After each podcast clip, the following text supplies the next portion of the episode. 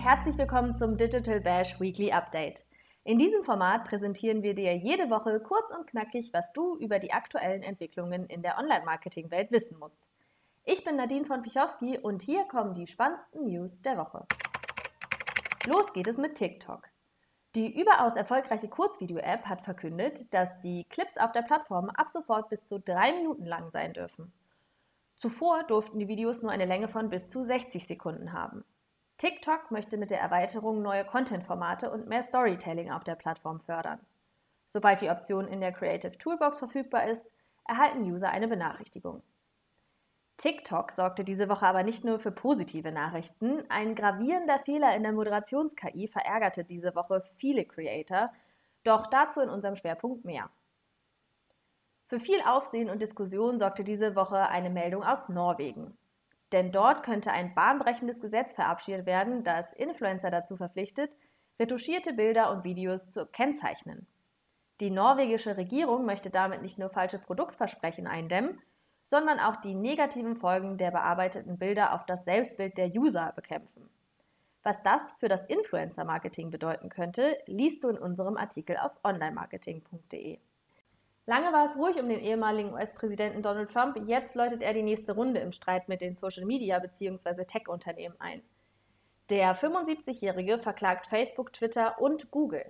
Die Konzerne haben nach den Aufruhen im Januar in Washington, D.C., bei denen Trump-AnhängerInnen das Kapitol stürmten, die Accounts des ehemaligen Staatsoberhaupts von ihren Plattformen verbannt.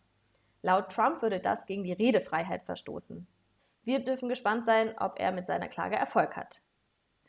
Facebook machte diese Woche allerdings nicht nur als beklagtes Unternehmen Schlagzeilen. In einem Blogpost teilte der Social-Konzern die Pläne für die Zukunft der Plattform. Egal ob E-Commerce, Privacy oder Advertising, Facebook klärt auf, wo die Reise hingehen soll. Erst vergangene Woche verkündete Instagram-Chef Adam Mosseri, dass die Facebook-Tochter einen neuen Weg einschlagen wolle und keine Fotoplattform mehr sein möchte. Klingt nach weitreichenden Änderungen beim Social-Riesen. Übrigens ließ auch Google die User diese Woche hinter die Kulissen blicken. In einem Video erklärt der Suchmaschinenkonzern, was bei einer Google-Suche genau passiert. Sehr interessant, die Online-Marketing.de Redaktion empfiehlt, unbedingt ansehen. Außerdem veröffentlichte Send in Blue diese Woche eine neue Trendstudie. Diese zeigt, dass Menschen verstärkt bei kleinen und mittleren Unternehmen, sogenannten KMU, einkaufen, um lokale Unternehmen zu unterstützen. Besonders bemerkenswert, obwohl viele KMU zum großen Teil noch nicht DSGVO-konform agieren, vertrauen die NutzerInnen ihnen gerne ihre Daten an. Wie bereits angekündigt, gab es von TikTok diese Woche nicht nur gute Nachrichten. Der Grund ein gravierender Fehler in der Moderations-KI. Der Content Creator Siggy Tyler entschied sich vor wenigen Tagen dazu, sein Profil auf dem TikTok Marketplace zu updaten. Auf dem Marketplace können Unternehmen erfolgreiche TikToker für eine Zusammenarbeit recherchieren und mit ihnen Kontakt aufnehmen. Immer wenn Tyler Phrasen wie Black Lives Matter oder Black Voices in seine Profilbeschreibung einfügen wollte, markierte TikToks Moderations-KI diese als inappropriate, also als unangemessen. Doch damit nicht genug. Phrasen wie White Supremacy oder Neonazi wurden als zulässig in der Profil-Bio übernommen. Tyler, der selbst zur Black Community gehört, reagierte, wie wir finden zu Recht, schockiert und verärgert auf den Vorfall. Er teilte ein Screen Recording mit seinen Followern und kommentierte TikToks Vorgehen mit einem emotionalen Ausruf. We're tired. TikTok reagierte laut Forbes bereits auf Tylers Vorwürfe. Das Unternehmen erklärte, dass Tylers Profil als unangemessen eingestuft wurde, da auch das Wort Audience in der Beschreibung vorkommt. Der KI war beigebracht worden, alle Profile, die das Wort die beinhalteten, zu markieren. Viele User würden das Wort die, also auf Deutsch sterben, nutzen, um ihre Todeswünsche auszudrücken. Black und Black Lives Matter hingegen könnte auch als Hate Speech vorkommen und wäre deswegen von der KI geflaggt worden. Wirft man einen Blick in die Vergangenheit, hinterlässt dieses Statement eher einen bitteren Beigeschmack. Denn TikToks Umgang mit der Repräsentation der Black Community auf der Plattform ist nicht zum ersten Mal sehr fragwürdig. Bei den Black Lives Matter-Protesten zum Beispiel im vergangenen Jahr schränkte die Trend-App die Reichweite des Hashtags Black Lives Matter ein. TikTok gab damals an, dass es sich hierbei um einen technischen Fehler gehandelt habe.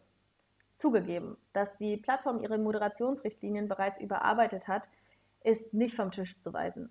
Zu Beginn des TikTok-Booms wurden nämlich noch Videos von behinderten, alten oder armen Menschen in ihrer Reichweite eingeschränkt.